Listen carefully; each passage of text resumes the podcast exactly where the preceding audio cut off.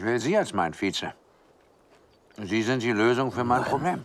Ich bin CEO eines großen Konzerns. Ich war schon ähm, Verteidigungsminister und ich war Stabschef im Weißen Haus.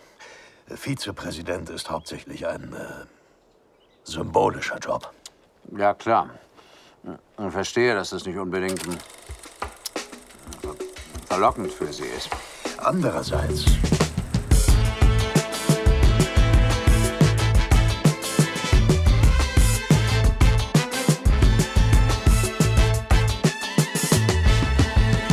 Ihr hört Shots, den kritischen Filmpodcast von Detektor FM. Heute mit Christian Fahrenbach, Hallo, ihr beiden. Max Ole von Raison Hallo, moin. und einem Film, mit dem Christian Bale beweisen will, dass er es Gary Oldman gleich tun kann und als angefetteter Politiker einen Oscar holen kann, nämlich Weiß, der zweite Mann. Außerdem tippe ich mit Lukas Bawenschik die Oscars. Ich bin Christian Eichler. Hi. Ja, Premiere für euch beide hier bei Shots. Schön, dass ihr da seid. Äh, Christian, wie geht's dir? Ich freue mich sehr. Äh, mir geht's sehr gut. Ich bin auch aufgeregt, was die Oscars angeht und äh, froh, dass wir ja auch über einen Favoriten sprechen können. Du bist tatsächlich in New York. Was machst du da? Also das ist, wir, wir sind über einen großen Teich. Reden wir jetzt miteinander hier in diesem Podcast. Das ist nicht toll. So sieht's aus. Ja, ich find's äh, auch super. Ich bin seit fünf Jahren hier freier Journalist, arbeite viel für die Krautreporter, bin ja dafür auch manchmal äh, bei Detektor und bin aber auch äh, Filmkritiker für die Deutsche Presseagentur hier. Das heißt, ähm, hier fangen ja die Filme äh, häufig früher an als bei uns und da gibt es dann auch immer die ganzen Vermarktungs- und Interviewmöglichkeiten und ähm, sowas mache ich dann auch. Genau, du hast mir nämlich geschrieben, du willst dich auch mal mit uns über einen Film streiten, dann direkt weiß vorgeschlagen. Das passt natürlich, ne? Genau, wir machen ja bei Detektor FM jeden Freitag immer den Krautreporter äh, Wochenrückblick. Und ähm, ja, bin ich ganz gespannt, was du dazu zu sagen hast. Max, du bist der vierte der äh, Pencast Boys, Ja. unserem mittlerweile ja Comedy-Podcast, kann man sagen. Die Filme haben wir rausgeschmissen, machen wir jetzt hier äh, in diesem Podcast. Du bist für uns vor Ort in Berlin. Wie geht's dir? Richtig, ja, im, im, im New York Brandenburgs, könnte, sag ich gerne. Ähm, ähm, äh, mir geht's super. Äh, ich freue mich jetzt hier auch dabei sein zu können, ohne ähm, den sonst den, den anderen Kumpan aus dem Pencast. Sonst äh, find's ganz spannend. Freue mich auch auf die, äh, die Filmbesprechung sehr. Ähm, und äh, ja, ne? auf geht's. so. Was machst du sonst so, wenn du nicht im Podcast über, über Filme quatscht? ähm, ich bin in der Beauty-Branche tätig und äh, mache Content. Das Content. stimmt sogar soweit, ja. genau. ja. Super. Ich muss kurz mal äh, so ein Berlinale Nachklapp machen, Leute. Wir Bitte. waren da, habt ihr vielleicht mitbekommen. Ähm, du als Berliner wirst es kennen, die Berlinale. Wir waren da, ähm, acht Podcasts haben wir gemacht. Ähm, erstmal vielen Dank ne, an alle, die dabei waren. Äh, Sophie, Lukas, Wolfgang, Malte, Patrick. Andreas, genau. Und äh, wir haben immer täglich so ein bisschen besprochen, was haben wir gesehen, wie war der Wettbewerb und so. Nicht so dolle, kann ich auf jeden Fall sagen.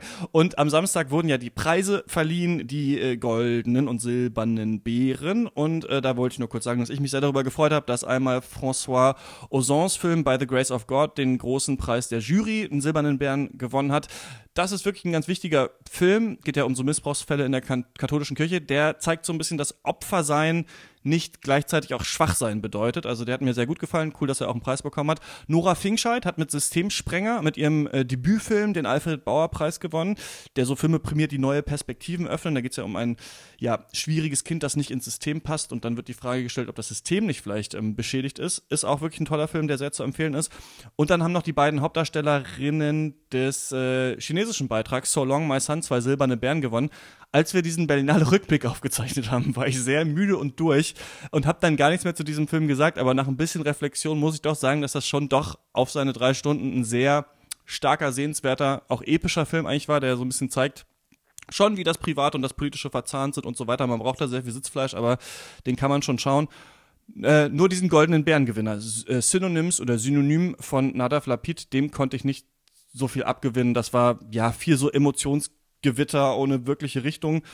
Aber vielleicht liegt es auch daran, gut, ich spreche ein bisschen Französisch, aber da geht es ja um jemanden, einen Israeli, der Hebräisch äh, seine Muttersprache zurücklässt und dann nur noch auf Französisch äh, redet und dadurch so eine ganz eigene Sprache kreiert. Vielleicht habe ich da auch manche Sachen nicht verstanden, aber das konnte ich nicht so ganz äh, nachvollziehen. Seid ihr so Berlinale? Gut, du, du bist natürlich jetzt äh, in New York, Christian, aber seid ihr so Berlinale-Gänger? Ach, ich finde das immer ganz interessant, ähm, dass das Festival so bewusst den Blick lenkt auf Filme, die sonst so brutal untergehen. Und ich finde auch, dass die Preispolitik ja total dem entspricht. Also wie diese Elektropop-Oper aus südafrikanischen Townships und sowas. Und ja, das, das ist so das, was mir an der Berlinale immer auffällt und was ich aber auch eigentlich ganz sympathisch finde. Ich bin kein Berlinale-Gänger. Ich ähm, war in meinem Leben nur ähm, auf dem Filmfestival in Schwerin. Äh, das ist sehr gut. Jedes Jahr ein Stargast der Vergangenheit. Äh, Menschen wie Götz George, Rip. Und äh, ja, nee, ich, äh, ich kann mich dafür nicht begeistern. Mir ist der Aufwand, glaube ich, zu hoch. Ich glaube, ich bin ein bisschen zu faul, einfach ehrlich gesagt, dafür. Ja. Ähm, Sich da so früh um 7 Uhr anzustellen, ja, 13 ja, Euro zahlen ja, ja. und dann einen mittelmäßigen mongolischen Film anzuschauen. Schwierig. Kann ich gut nachvollziehen. Die Berlinale hat ja auch immer einen paar Stargäste auf jeden Fall. Unter anderem in diesem Jahr ja Christian Bale, denn da ist ja auch weiß äh, gelaufen im Wettbewerb, außer Konkurrenz zwar, aber immerhin. Dieser Film, über den wir sprechen wollen, ist für acht Oscars nominiert. Bester Film, bester Hauptdarsteller, Christian Bale habe ich schon gesagt, beste Nebendarstellerin Amy Adams, bester Nebendarsteller Sam Rockwell als George W. Bush, the one and only. Ähm, bester Schnitt, bestes Make-up und Kostüm und bestes Drehbuch und beste Regie, beides von Adam McKay. Max, was ist das denn für ein Typ? Ja, Adam McKay ist, ja, wie, wie, wie, man kennt ihn, man kennt ihn. Er ist so ein US-amerikanischer Drehbuchautor, Filmproduzent und ja, man wird es erahnen können, äh, Regisseur. Ähm, berühmt vor allem, ähm, zumindest bei mir zu Hause, ähm, für seine Zusammenarbeit mit Will Ferrell in mehreren Fällen. Äh, angeklagt, angeklagt für Comedy-Klassiker wie die, äh, ja, den Eckerman-Teile, Ricky Bobby, äh, Talladega Nights oder eben Step Brothers. Absolute Comedy-Klassiker und aus keiner vi guten Videothek wegzudenken, eigentlich. In allen äh, genannten Filmen war McKay auch äh, tätig. Ich habe es erwähnt als Regisseur und Drehbuchautor. Und äh, ja, der gute Mann kommt aus der Comedy. Wo kommt Adam McKay her? Er kommt aus der Comedy. Man merkt es gleich. Äh, von Mitte der 90er bis Ende der 2000er er war Schreiber für Saturday Night Live und äh, lernte dort auch Will Ferrell kennen, mit dem er dann ja eben auch äh, zusammenarbeitete, zusammen sogar auch eine Produktionsfirma hat, die schuldig ist an der Produktion von der herrlichen Serie auch Eastbound and Down für alle, für die, für die richtigen Serienfans. Kennt ja kaum einer. Ich wurde selten auf Eastbound and Down draußen angesprochen, aber es ist eine sehr gute Serie. auch Adam McKay äh, zeichnet dafür verantwortlich. Ja, jetzt, ähm, warum nennen wir ihn? Sein Film ist mal wieder, ein Film von ihm ist mal wieder für die Oscars nominiert. Gewonnen hat er ja schon mal ein. Äh, 2016 in der Kategorie Bestes adaptiertes Drehbuch ähm, für den ja, Wall Street-kritischen Film, der auch so ein bisschen witzig war, auch so ein bisschen mit Fakten und wie das System so funktioniert, so ein bisschen wie bei Weiß auch. Ja, The Big Short war der Titel. Und ähm, genau, jetzt ist er hier und muss sich auf dem Amboss der Filmkritik ein, ein weiteres Mal rechtfertigen für, für, für diesen Quatsch. Ähm, ja, das ist er, der gute Adam. Und was ist das ähm, für ein Quatsch, den er da gemacht hat, ähm, Christian? Worum geht's in Weiß? Ja, also äh, es geht um äh, Weiß, also den Vizepräsidenten. Äh, Weiß, aber auch ein Wortspiel. Wer im Englischbuch äh, nachschaut, sieht, Weiß heißt auch Laster oder schlechte Angewohnheit und übrigens auch Einspannbacke, aber ich glaube, das ist nicht gemeint. ähm, es geht äh, um die Geschichte von Richard Bruce Dick Cheney, äh, konservativer US-Politiker, den Namen kennt man ja. Ähm, er selber so ein Politik-Urgestein von 75 bis 77 schon Stabschef unter Gerald Ford, dann 89 bis 93 Verteidigungsminister unter George Bush und dann äh, eben besonders berühmt 2001 bis 2009 Vizepräsident für den jüngeren George Bush. Ähm, und weil den ja viele für so ein bisschen tump halten, gilt Cheney als heimlicher Strippenzieher seiner Amtszeit und sowas wie der mächtigste Vizepräsident, den die USA je hatte. Ähm, Im Film aber dauert es ein bisschen, bis wir zu diesem, bis wir dahin kommen. Äh, ganz am Anfang ist Cheney so zu sehen, wie er äh, ein bisschen durch den Wind ist, so ein antriebsloser Mitzwanziger, der auf so einer Landstraße von Wyoming besoffen langfährt und von der Polizei aufgegriffen wird und dem dann seine Freundin, damals noch Lynn, ein Ultimatum stellt. Entweder du sammelst dich jetzt oder ich verlasse dich. Das war 1963 und er verspricht sie eben, sie nie zu enttäuschen und im Laufe des Films passiert es dann auch nicht mehr. Ähm, nach einem kurzen Schnitt ist zu sehen, wie dann Cheney nach den Anschlägen vom 11. September in diesem Situation Room sitzt. Alle sind aufgeregt, aber er wächst so über sich hinaus und ist so der heimliche Entscheider, der sich äh, darüber hinwegsetzt, was die eigentliche, ähm, ja, was der eigentliche Gang der Dinge wäre oder die eigentliche Hierarchie, ähm, wie das hätte entscheiden werden, entschieden werden müssen. Und ähm, ja, im Prinzip ist es ein Film so mit Verschachtelungen, schnell geschnittenen Montagen, so ähnlich wie auch schon bei Big Short. Ähm, der zeigt, wie Cheney erst Praktikant bei Donald Rumsfeld wird, dann anfängt für die Bush-Familie eben zu arbeiten und nach dem 11. September dann ähm, diesen Angriff auch auf dem Irak äh, oder im Irak vorantreibt. Ähm, da erinnern sich ja viele noch dran, dieses Reden über Massenvernichtungswaffen äh, im UN-Sicherheitsrat. Und äh, bevor wir uns hier über Weiß streiten, sprechen wir aber erstmal über die anstehende Oscar-Verleihung. Nächsten Sonntag ist es ja äh, soweit und dazu habe ich mir, ja, man kann eigentlich sagen, einen alten Bekannten mittlerweile in den Podcast geholt. Lukas Bawenschik, hi. Hi. Hast du die Berlinale gut überstanden? Ja, also ich werde nie wieder derselbe sein, aber im weitesten Weiten dann doch, ja. Ich habe es überlebt. Sag nochmal kurz für alle, die den Berlinale Podcast gehört haben, welcher Film hat letzten Endes euren Jurypreis gekriegt? Äh, einer der beiden Filme, die ich sogar in deinem Podcast erwähnt habe, Heimat ist ein Raub aus. Äh, Heim, Heimat ist ein Raum aus Zeit von Thomas Heise. Haben wir kann ausgezeichnet. Man, kann man sich dann nochmal anhören im Berlinale Podcast. Ja, ähm, ich glaube, am passendsten wäre es, ähm, wenn ich jetzt sagen würde, ach, wir machen doch nicht die Oscar-Tipps, denn so ungefähr präsentieren sich die Oscars in diesem Jahr, hat man das Gefühl. Also sie sind, die Academy kommt mit vielen mehr oder weniger guten Ideen in der letzten Zeit immer um die Ecke und sagt dann, ach nee, hm, machen wir doch nicht, machen wir doch irgendwie anders. Man erinnert sich, ich glaube, das sollte dieses Jahr noch nicht passieren, aber nächstes Jahr sollte es diese Kategorie Popular Film geben, die prämiert wurde. Da gab es dann einen Shitstorm online, da haben sie gesagt, nee, machen wir doch erstmal nicht. Dann sollte, äh, wir erinnern uns, Kevin Hart äh, moderieren, gab es einen Shitstorm, okay. Dann ist er zurückgetreten, hat gesagt, er macht es nicht mehr. Dann wurde gesagt, Kategorien, die nicht so wichtig sind, in Anführungsstrichen, sollen in der Werbepause verliehen werden. Gab es einen Shitstorm, wird jetzt auch nicht gemacht. Also kann man sagen, eigentlich Oscars ist alles beim Alten? Naja, aktuell fühlt sich die Academy so ein bisschen an wie so ein Hinterbänkler im, im Sommerloch. Es wird immer wieder ein Vorschlag nach vorne gebracht, einfach um so ein bisschen Aufmerksamkeit zu bekommen. Man ist verzweifelt angesichts der Ratings, angesichts der immer weiter schwindenden jungen Zielgruppe, die sich äh, aus guten Gründen nicht für diese Verleihung interessiert und für diesen alten Pomp, der vom alten Hollywood kommt. Aber alles wird irgendwie nicht so richtig angenommen und das finde ich aus gutem Grund. Also mein Gefühl war auch, man dürfte diese Verleihung gern auf das Nötigere reduzieren, aber man hat wahrscheinlich dann sehr unterschiedliche Vorstellungen, was denn das, was den Herz dieser, äh, dieser Verleihung ausmacht.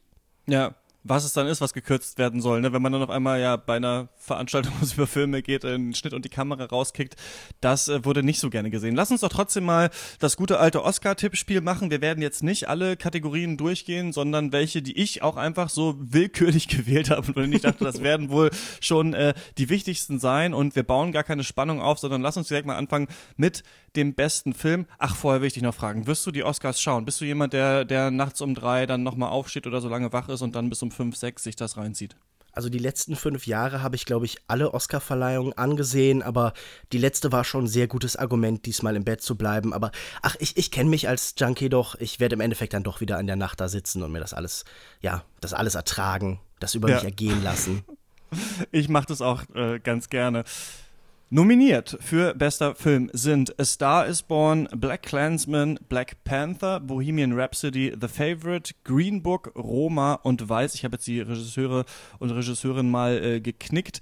Ähm, wie findest du dieses Feld? Mir ist so ein bisschen aufgefallen bei diesen Oscars, dass viele von diesen Filmen, als die Nominierungen rausgekommen sind, schon im Kino waren oder schon bekannt waren. Also wir haben Filme, die vor längerer Zeit rausgekommen sind. Black Clansman zum Beispiel, Black Panther, der mhm. ja zu den letztjährigen Oscars schon im Kino war, ähm, den man hier noch mit reingemogelt hat. Oder zum Beispiel auch Bohemian Rhapsody, so ein Film, der, glaube ich, in allen Arthouse-Kinos äh, rauf und runter gespielt wurde in Deutschland. Nicht nur in den Arthouse-Kinos, eigentlich in jeder Groß- und Kleinstadt. Ähm, also wir haben ja viele alte Bekannte und als die Nominierungen rausgekommen sind, gar nicht so viele Sachen, von denen man dachte, ah, mal gucken, wie der so ist. Davon habe ich nur gehört, oder? Man sieht an diesen Nominierten, finde ich ganz gut, dass die Academy aktuell in einem Übergangsstadium ist. Man merkt, da sind Filme, die das alte Hollywood bzw. die alten Oscars vertreten, also sowas wie Green Book, wie wir in unserer Diskussion dazu gesagt haben, so eine ganz gute Parallele zu sowas wie Driving Miss Daisy. Und dann ist da eben auch ein Film wie Black Panther, der ja wohl sehr stark für diese Erneuerung stehen soll. Und deshalb wirkt das unheimlich zerfahren. Man erkennt da eigentlich keine Tendenz mehr, keine klare Linie mehr, wie man das oft bei Oscar-Filmen gesehen hat. Man wird wahrscheinlich in Zukunft so ein bisschen anders darüber denken, was denn ein Oscar-Film ausmacht, wenn sowas wie Black Panther weiterhin nominiert wird. Welchem würdest du es denn von diesen am meisten gönnen? Naja, also in diesem Jahr habe ich den merkwürdigen Zufall, dass bei mir der Film, für den ich für den wahrscheinlichsten Gewinner halte und den, den ich für den besten Film halte, hier ungefähr zusammenkommen. Denn äh, sowohl halt in den verschiedenen Wettbüros als auch bei den Experten gilt Roma mittlerweile doch durchaus als ein großer Favorit, dicht gefolgt aber von Green Book. Und ich finde, das zeigt nochmal genau diesen Zwiespalt. Ein Film, der für die Zukunft in irgendeiner Form steht. Roma, ein Netflix-Film von einem mexikanischen Regisseur, der erste fremdsprachige Film, der diesen, Fil diesen Oscar als bester Film gewinnen würde.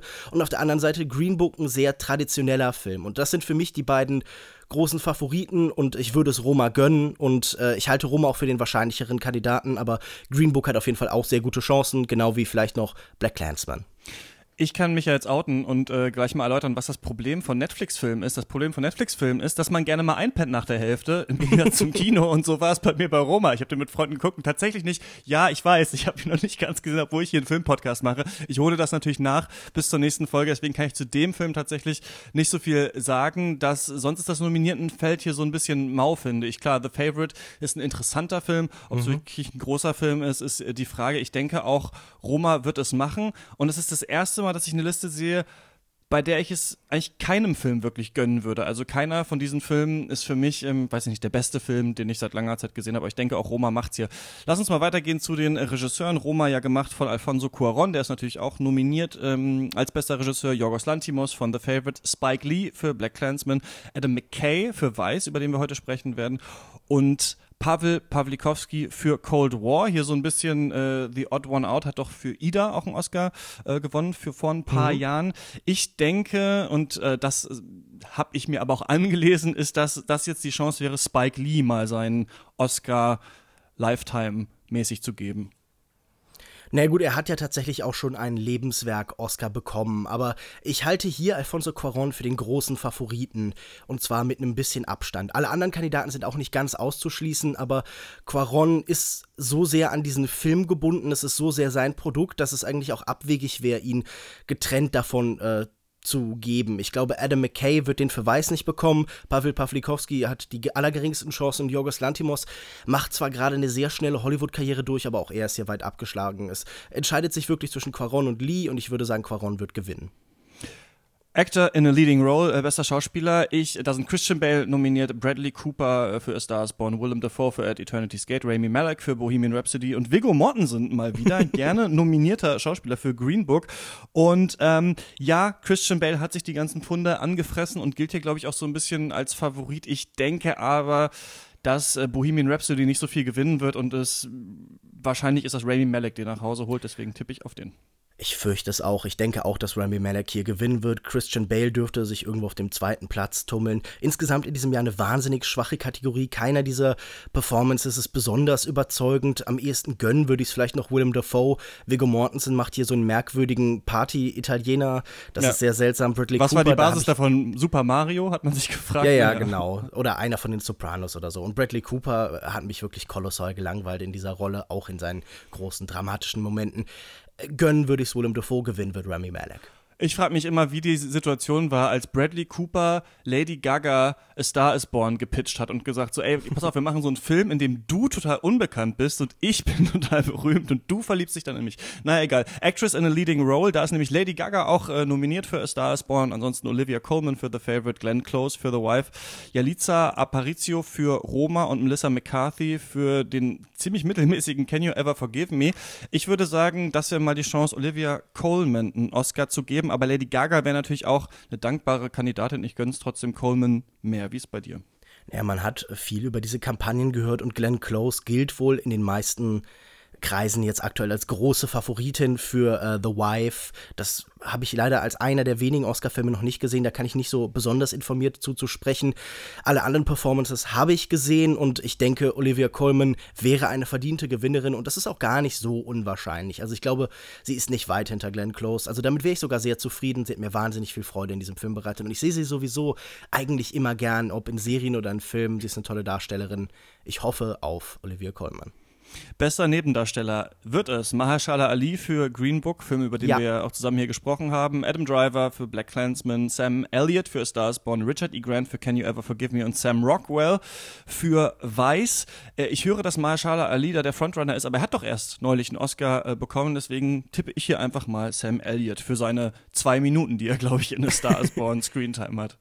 Naja, ich würde sagen, die Academy hatte ja nie ein großes Problem damit, Darsteller auch in relativ kurzen Abständen auszuzeichnen. Tom Hanks hat in zwei ab hintereinander folgenden Jahren den Hauptoscar gewonnen und äh, zum Beispiel hat zuletzt äh, Christoph Waltz zwei Nebendarsteller Stimmt. Oscars in recht kurzem Abstand gewonnen. Deshalb halte ich das für nicht unmöglich, dass hier Mahershala Ali gewinnt. Also ich halte ihn für den Favoriten. Ich glaube, er gewinnt. Vielleicht noch gefolgt von Richard E. Grant, der wohl sehr gut angekommen sein, sein muss bei den verschiedenen Konferenzen und so. Aber das ist jetzt auch hier ja, Spekulation. Ich glaube, Mahershala Ali wird gewinnen. Beste Nebendarstellerin, Amy Adams Darf ich noch für was sagen? Also, Ja, dass Sam sag Rockwell was. hier überhaupt nominiert ist, ist absurd. Das ist eine total lächerliche Performance. Das ist auch George äh, W. Bush als Partytrick. Also, was das in der Preiskategorie verloren hat, ich bin vollkommen fassungslos. Ja, das ist wirklich seltsam. Lächerlich. Ähm, beste Nebendarstellerin, Amy Adams für Vice, Regina King für If Beale Street Could Talk oder nur Beale Street heißt er im Deutschen dann, wenn er ins Kino kommt. Emma Stone für The Favorite, Marina de Tavira für Roma oder Rachel Weisz für The Favorite. Ich habe gehört, Regina King gilt hier als Favoritin für Beale Street, den ich nicht gesehen habe. Deswegen nehme ich die einfach mal. Ja, und ich glaube, damit liegst du auch ganz gut. Ich denke, Regina King wird das hier gewinnen. Ich glaube auch, dass sie als, äh, ja, für irgendwie eine andere Art von Gewinnerin hier steht. Ich glaube, die größte Konkurrentin hat sie in Rachel Weisz. Allerdings teilen sich wahrscheinlich die Stimmen für The Favorite, der hier ja zweimal in der Sektion nominiert ist, auch so ein bisschen auf. Deshalb denke ich, Regina King wird das gewinnen. Die anderen Performances sind stellenweise auch sehr interessant. Also gerade die Rolle aus Roma, aber äh, da wird, das ist nicht die Stärke dieses Films. Dafür ist sie auch zu wenig berühmt, so trivial das klingt. Man gibt ja auch gern Leuten, die eine Geschichte mit ihrer Karriere erzählen, die jetzt an einem Punkt sind, wo sich die Academy denkt, ja, jetzt wäre es einmal Zeit dafür. Bester fremdsprachiger Film, also nicht englischsprachiger Film, nominiert sind Capernaum, Cold War, Werk ohne Autor, deutscher Beitrag, Roma von Alfonso Cuaron und Shoplifters. Und äh, jetzt kann ich ja sagen, dass ich keinen von diesen Filmen äh, gesehen habe, was mir natürlich auf der äh, Seele wirklich schmerzt. Interessant ist, dass hier Roma auch nochmal da nominiert war. Das passiert eigentlich nicht so oft. Ich kannte mich erinnern das letzte Mal, als äh, Michael Haneke für Liebe nominiert war, war er, glaube ich, auch für bester ausländischer Film und auch für bester Film nominiert. Hat dann, glaube ich, den ausländischen ähm, mitgenommen. Deswegen weiß ich gar nicht, was hier als Favorit gilt. Ich habe jetzt mal hier Shoplifters genommen. Wie ist es bei dir? Also Shoplifters wäre für mich der verdiente Gewinner, der mit Abstand beste Film dieser Kategorie. Hirokazu Koreeda ist ein grandioser Regisseur, der es verdient, auf diese Weise anerkannt zu werden. Aber ich sehe hier höchstens Außenseiterchancen, genauso wie für Never Look Away, also Werk ohne Autor und Capernaum. Die sind, glaube ich, sehr abgeschlagen. Es wird sich entscheiden zwischen Roma und Cold War. Wie du schon gesagt hast, Ida hat ja schon tatsächlich gewonnen. Es wäre der zweite Oscar. Und äh, da wird die Frage sein, teilen die Voter der Academy auf? Also sagen sie, nein, okay, Roma gewinnt schon den Hauptpreis, deshalb bekommt ihr hier diesen Preis nicht auch noch. Und sie geben es dann Cold War. Oder sagt man, ja, okay, der gewinnt als Foreign und auch noch eben als Hauptpreis. Also da bin ich sehr unsicher. Ich würde mal tippen, dass es auch Roma wird. Lukas, ich würde sagen, wir knicken uns die Drehbücher, weil wir schon jetzt hier über 13 Ja. Minuten sind. Ähm, wir haben natürlich dieses ähm, Oscar-Ballot, also diesen äh, Zettel, auf dem man ankreuzen kann, für welche Filme man ist, ausgefüllt. Du wirst mir deinen schicken. Dann werden wir schauen, wer die meisten richtigen hat. Und äh, die Frage ist, was der Wetteinsatz ist. Ich würde ja sagen, wie, ge- derjenige, der gewinnt, kann den anderen dazu verknacken, einen Film zu schauen, den man bestimmt. Und dann muss man davon im Podcast des jeweils anderen darüber berichten. Ich komme zu Longtake und du bist nochmal bei mir zu Gast. Ich muss natürlich rausfinden, was du richtig scheiße. Vielleicht musst du nochmal Three Billboards einfach gucken. Ich werde schon irgendwas finden, mit dem ich dich quälen kann, weil ich werde definitiv gewinnen. Also So machen wir das. Danke, dass du hier die Oscars mit mir getippt hast und dann äh, bis zum nächsten Mal. Ciao. ciao. Okay, soweit also unsere äh, Oscar-Tipps. Ähm, wir kommen zurück zu Weiß. Max, wie ist denn dieser Film? Ja, Weiß ist, ähm, ich finde, so, träge und behäbig wie sein Protagonist. Also, ähm, das ist aber erstmal völlig wertfrei. Das ist erstmal nur eine Beobachtung. Das ist gar nicht weiter schlimm. Weiß spannt einen langen Erzählbogen und finde, lässt einen auch wirklich so ein bisschen schmoren. Ähm, man fragt sich, wann, was passiert hier? Nee, aber es passiert äh, eigentlich, wir folgen wirklich äh, tatsächlich nur dem fetten Dick Cheney von Anfang bis Ende seiner politischen Karriere und aber nicht komplett und äh, detailreich, sondern äh, wir kriegen eigentlich immer nur so Einblicke in so äh, Kleinigkeiten eigentlich oder, oder Kleinigkeiten plus äh, Schlüsselpunkte seiner politischen Karriere, so Wende, wie sagt man, Kreuzungen, an denen sich dann Dinge ergeben haben, die dazu führten, dass dieser Mann aus Wyoming politisch kaum zu stoppen war. Und äh, ja, eigentlich einen wahnsinnig langen Atem bewiesen hat, ne? Also bis zum Weg nach oben. Der Mann war ja wie lange über sich 40 Jahre in der äh, politisch aktiv unglaublich, eigentlich im Jahr gestartet, so zumindest wird einem das hier so vermittelt und äh, ich, ich, mag das gerne glauben, weil es in mein Weltbild passt. Eigentlich so als Mann ohne Profil, eigentlich ein äh, Mann, der eigentlich, äh, ja, politisch äh, eigentlich keine größeren Ambitionen hat. Eigentlich interessiert, möchte er nur seiner Frau gerecht werden und irgendwie hat so ein bisschen Lust auf Geld und Macht und lernt dann eben dieses, dieses, äh, ja, dieses Spiel eigentlich nur. Dieses Spiel, wie funktioniert das, wie funktioniert Macht und ähm, an wen hänge ich mich denn hier eigentlich ran, damit ich weiterkomme. Und das ist wahnsinnig, ähm, ja, wie soll ich sagen, es ist eigentlich erschütternd, wie, wie, wie das, dass das alles so funktioniert hat. dass, dass das so funktioniert. Äh, ja, erstmal soweit von mir. Ja, ich finde das, also so tut der Film, das ist richtig, aber ich finde das vor allen Dingen auch äh, falsch. Also ich finde, das ist so eine, so eine, so ein Klischee, dass man das heutzutage immer so sagt. Ja, also da gibt's kein größeres Interesse dieser Person als die Macht. Ähm, und der Film hat ja auch ganz viel so Leerstelle ähm, und bis ganz am Ende irgendwie Cheney nochmal in die Kamera guckt und dann nochmal so ein bisschen was erklärt, was ich dann aber auch so nachgeschoben fand, weil eigentlich der Film bis dahin die ganze Zeit Zeit so getan hat, als ob es eben doch nur um Macht als Antrieb ging. Aber ehrlich gesagt, das ist ja historisch auch falsch. Also ähm, denn wenn man sich mal anguckt, was der historische Dick Cheney gemacht hat, der fand ja Militär super und besser als Diplomatie. Dem war es ja wichtig, amerikanische Stärke zu demonstrieren oder im Nahen Osten Dinge zu verändern. Ähm, und ähm, all das kommt im Film aber gar nicht vor, weil es nicht in diese Erzählung passt. Und ich finde da, ja, also man kann ja immer streiten, ob solche Filme historisch jetzt korrekt sein müssen, aber ich finde da erliegt McKay so ein bisschen dieser, so einer, so einer Erzähler, so einem erzählerischen Kniff und war so ein bisschen verliebt darin. Ähm, und ich finde es auch deshalb gefährlich, weil ähm, wir ja jetzt im Moment in den USA mit Donald Trump jemanden sehen, der halt wirklich inhaltlich leer ist. Ähm, und ja, man da so auch aus, aus den Augen verliert, dass es eben nicht die gleichen Typen sind, Donald Trump und Dick Cheney. Also der Film tut auch so, als ob das alles so eine folgerichtige Entwicklung sei. Aber Cheney war schon für freien Welthandel und das ist Trump nicht. Cheney war für Immigration Reform. Cheney fand den Golfkrieg super und äh, Trump möchte eher die Truppen zurückziehen. Ähm, und all das findet im Film aber gar nicht so richtig statt, um eben dieser einfachen einfachen und etwas ausgelutschten Prämisse zu genügen, von wegen Macht der Macht wegen. Ich muss hier äh, direkt mal sagen, dass ich diesen Film ja, wie vielleicht auch die Hörerinnen und Hörer wissen, in, in diesem Berlinale-Rausch gesehen habe und mich deswegen nicht mehr an alle Szenen äh, erinnern kann.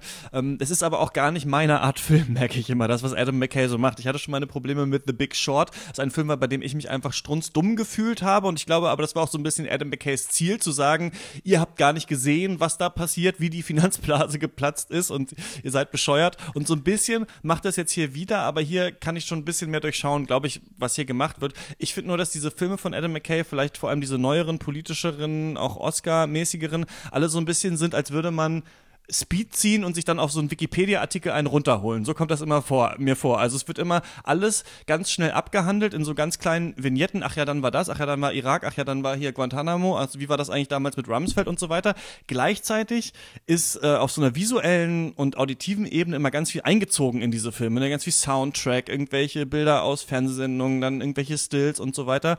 Und äh, dann wird aber immer suggeriert, dass das alles, dass alle politischen Akteure, also auf diesem ganzen Teppich dieser ganzen Eindrücke, alles immer so super abgeklärt und abgewichst organisiert haben. Also fast wie so die Herren im Hinterzimmer mit den Zigarren im Maul, die dann so, also es gibt diese Szene, wo dann Dick Cheney zu äh, Donald Rumsfeld gespielt von Steve Carell sagt, ja. ähm, woran glauben wir eigentlich? Ne, was ist eigentlich so unser Glaube? Und dann lacht er ihn einfach nur aus und geht einfach rückwärts durch so eine Tür und man denkt sich so ein bisschen so, ja, okay, weiß ich nicht, ne? Mhm. Also, oder dann sagt er, oder, oder, oder, oder, irgendwann ist er dann, macht er dann Dick Cheney zum Chief of Staff und der sagt dann, holy shit, you salty son of a bitch. Und man denkt sich so ein bisschen so, ja, okay, ich habe verstanden, dass du diese Leute alle ein bisschen beschissen findest und Ja. sie deswegen auch so zeichnest, aber ich, es gibt ja diesen Spruch so Kill with Kindness und ich glaube, es hätte Adam McKay gut getan, hier doch ein ernsthafteres Bild von diesen Menschen zu zeichnen, um dann tatsächlich vielleicht offen zu legen, wie es dazu kommen konnte. So finde ich, ist es ein bisschen zu sehr Kasperle-Theater, in dem auch die Schauspieler nicht so richtig in diesen Rollen verschwinden, finde ich, sondern doch auch immer so ein bisschen durchscheinen, dass sie gerade versuchen, diese Politiker zu sein. Ja, das finde ich auch. Also ich habe auch gedacht, das ist alles so derbe, ähm, platt. Das ist alles so ein bisschen wie Klein Erna sich Politik ausdenkt oder wenn man so ein bisschen zynisch ist, diese, diese Lache, woran glauben wir, das hatte ich mir auch aufgeschrieben, so als Tiefpunkt. Ähm, es gibt auch diese blöde Metapher dauernd, dass Cheney so als Angler zu sehen ist und beim ersten Mal denkt man, ja, irgendwie Angler ist ja interessant, weil das so ein bisschen so ein stiller Jäger ist, ja, habe ich verstanden. Aber dann kommt das nochmal und nochmal und im Abspann sind dann lauter Köder zu sehen und so und das ist alles wirklich ein bisschen viel.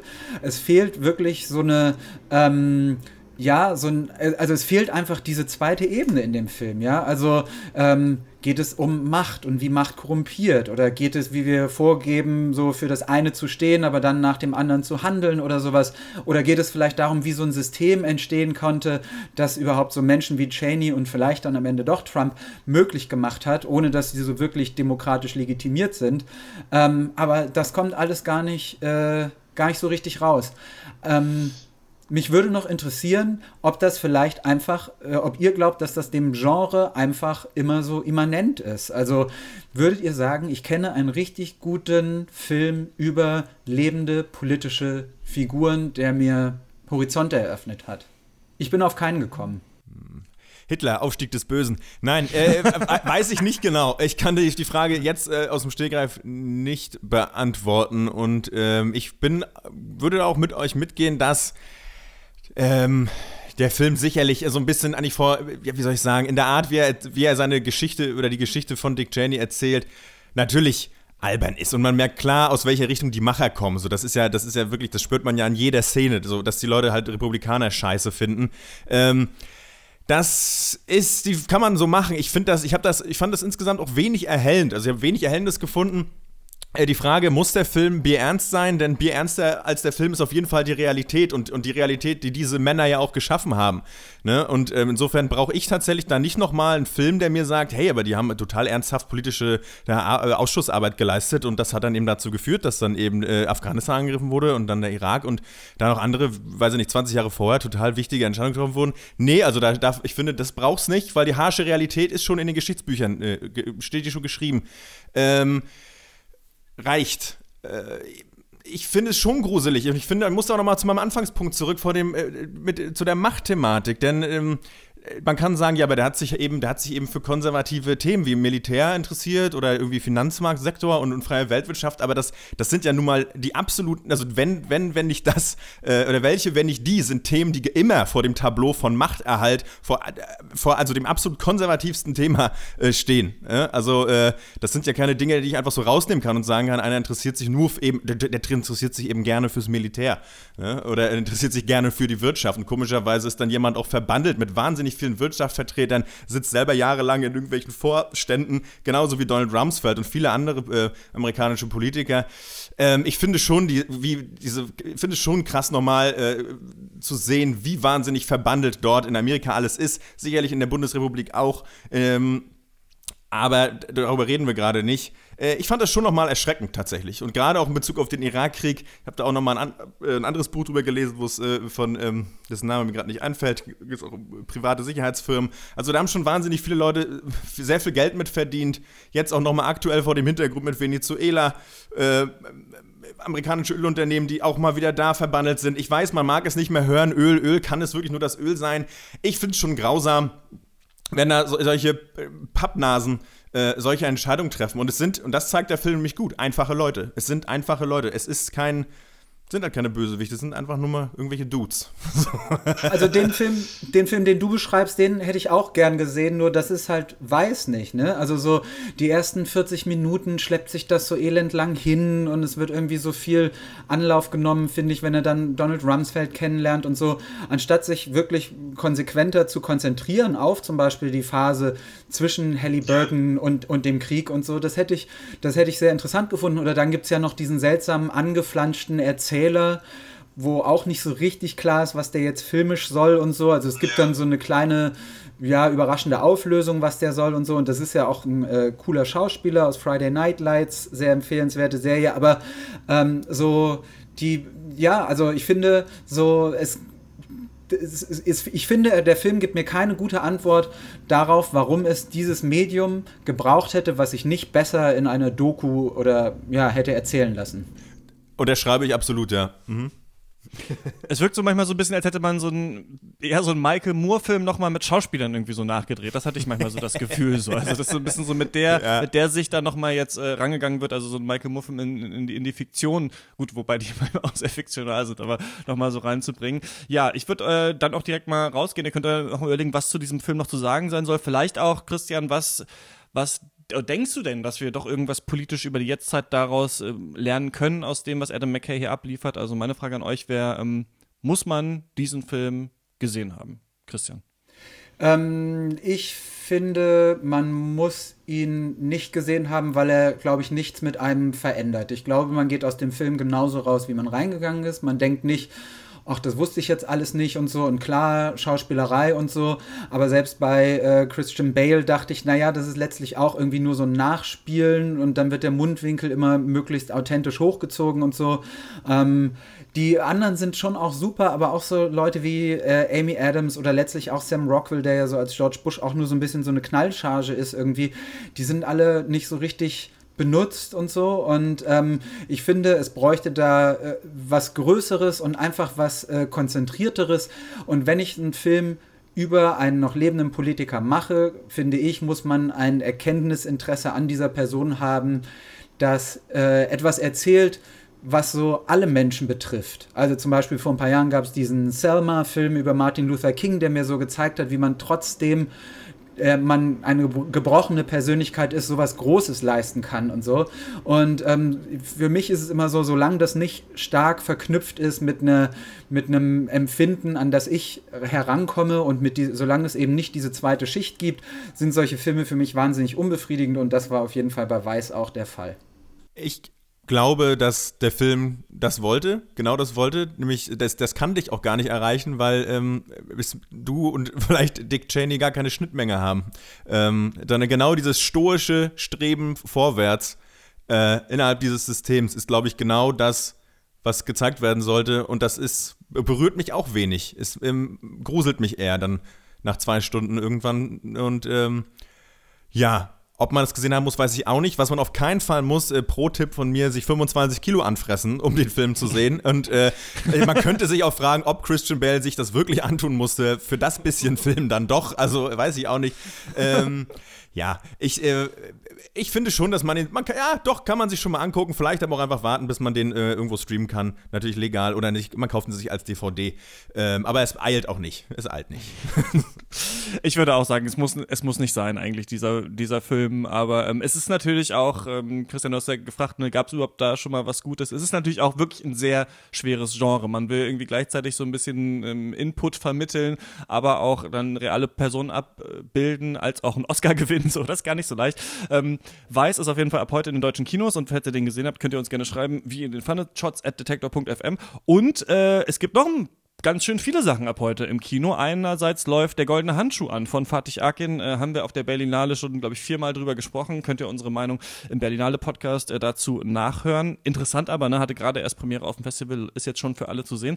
Dann kommt Boy Erased von Joel Edgerton ins Kino. Das ist ein Film über so ein, ein ähm, Umerziehungs- Camp, kann man, kann man sagen, von der Kirche, in das ein äh, homosexueller Jugendlicher, gespielt von Lucas Hedges, von seinen Eltern eigentlich äh, ja, quasi eingeliefert wird. Die Mutter spielt Nicole Kidman, der Vater ist, wie heißt der? Russell Crowe, genau. Und ähm, dieser Film hat mir eigentlich ganz gut gefallen, ja. ähm, weil er diese Thematik. Hast du den gesehen auch, Christian? Ja, ich fand ihn auch ganz gut. Ich fand interessant, dass er nicht so emotional ist, wie man, ja. wie man denken würde. Also man würde denken, er würde manipulativer vorgehen, aber ich finde nicht. Und das tut dem Film gut. Fand ich auch. Also, und was ich auch interessant fand, er, er sieht sich auch so gerne satt an dieser seltsamen Kirchen- Ästhetik, so Teppich, also neuere so Kirchengebäude, Teppichboden und so Polohemden irgendwie und irgendwie steht es dem Film ganz gut zu Gesicht und ich finde auch wirklich, auch ich habe es ja am Anfang angesprochen bei François Ozon, aber dieses Opfer sein und trotzdem stark sein, also hier Opfer dieser Therapie, das kommt in dem Film eigentlich auch ganz gut rüber, also eine Empfehlung. Nächste Woche dann sprechen wir über äh, The Hate You Give und äh, unseren Oscar-Rückblick, denn am Sonntag sind ja schon äh, die Oscars. Das was für diese Woche von Scholz. Muss ich noch was sagen? Nö. Danke, Christian. Danke, Max. Jo. Bis zum nächsten Mal. Viel Spaß im Kino, viel Spaß beim Stream. Ciao. Tschüss. ja, ciao.